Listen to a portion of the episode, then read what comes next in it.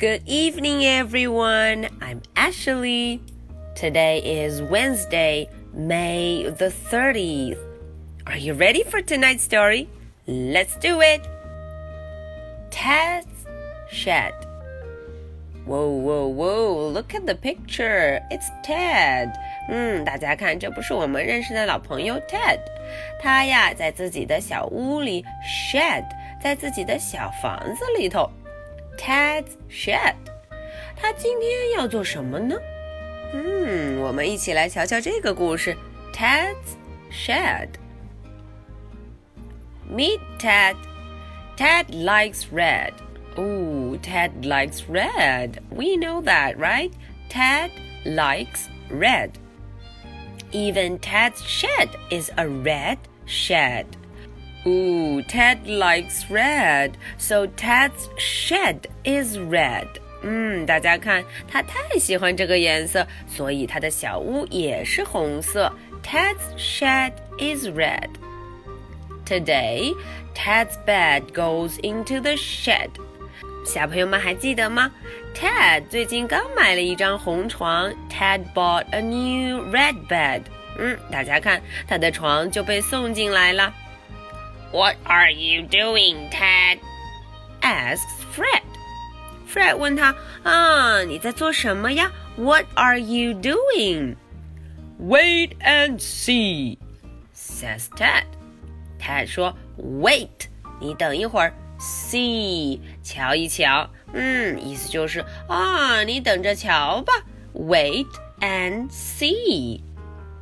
Up on his stool, Ted gets down his tools. 哦，Ted 把自己的工具 tools 全都拿了下来。He puts in a paw and pulls out a saw. 呜，他把爪子伸进工具箱里头，掏出一把锯子，saw。Ted looks at his drawing。啊，原来他还有一张图纸，drawing。嗯，他瞧了瞧。 It's time to start sewing。现在就该要 saw，要锯了。Whoa, whoa, whoa! What is he up to? Ted saws into a big round log.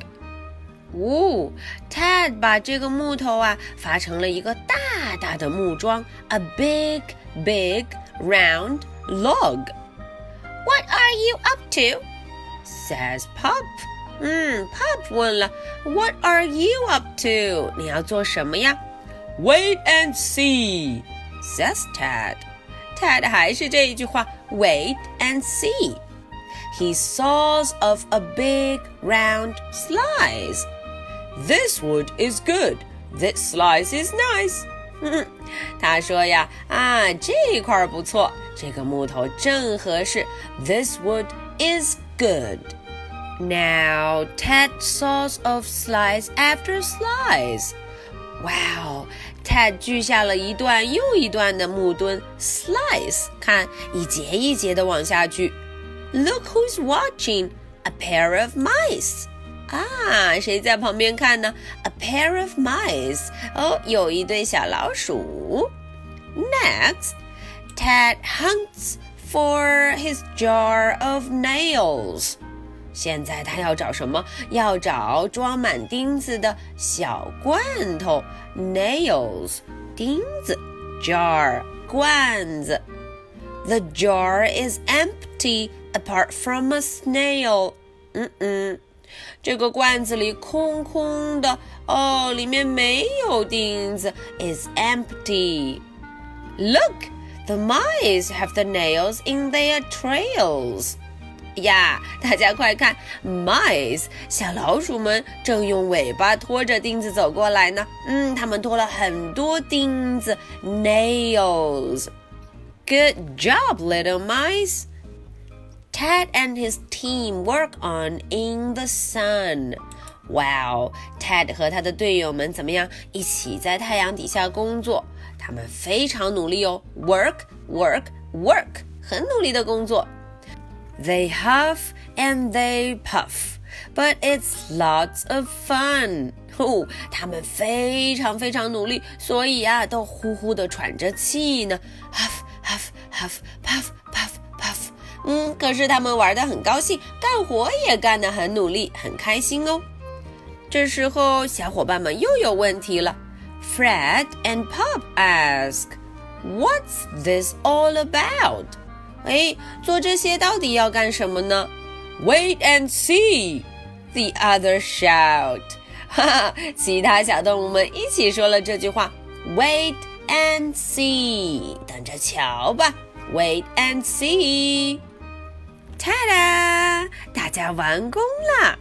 Did you spot Ted's clever plan？哈，你有没有看出来 Ted 他这个聪明的小点子呢 ？His red shed is now a caravan。他的小屋啊，现在变成了房车 caravan。All right, so this is the story for tonight. Are you ready for my two questions? Question number one What did Ted say every time they ask about his plan? 哎，这个问题艾希想问的是，每一次小动物们问 Ted 你要做什么呀，Ted 都是怎么回答的呢？Question number two Who brought the nails for Ted？这个问题就简单了。到底呀是谁把这个 nails 把钉子给 Ted 搬来的呢？All right, so this is the story for Wednesday, May the 30th. I'll be waiting for your answers. So much for tonight. Good night. Bye.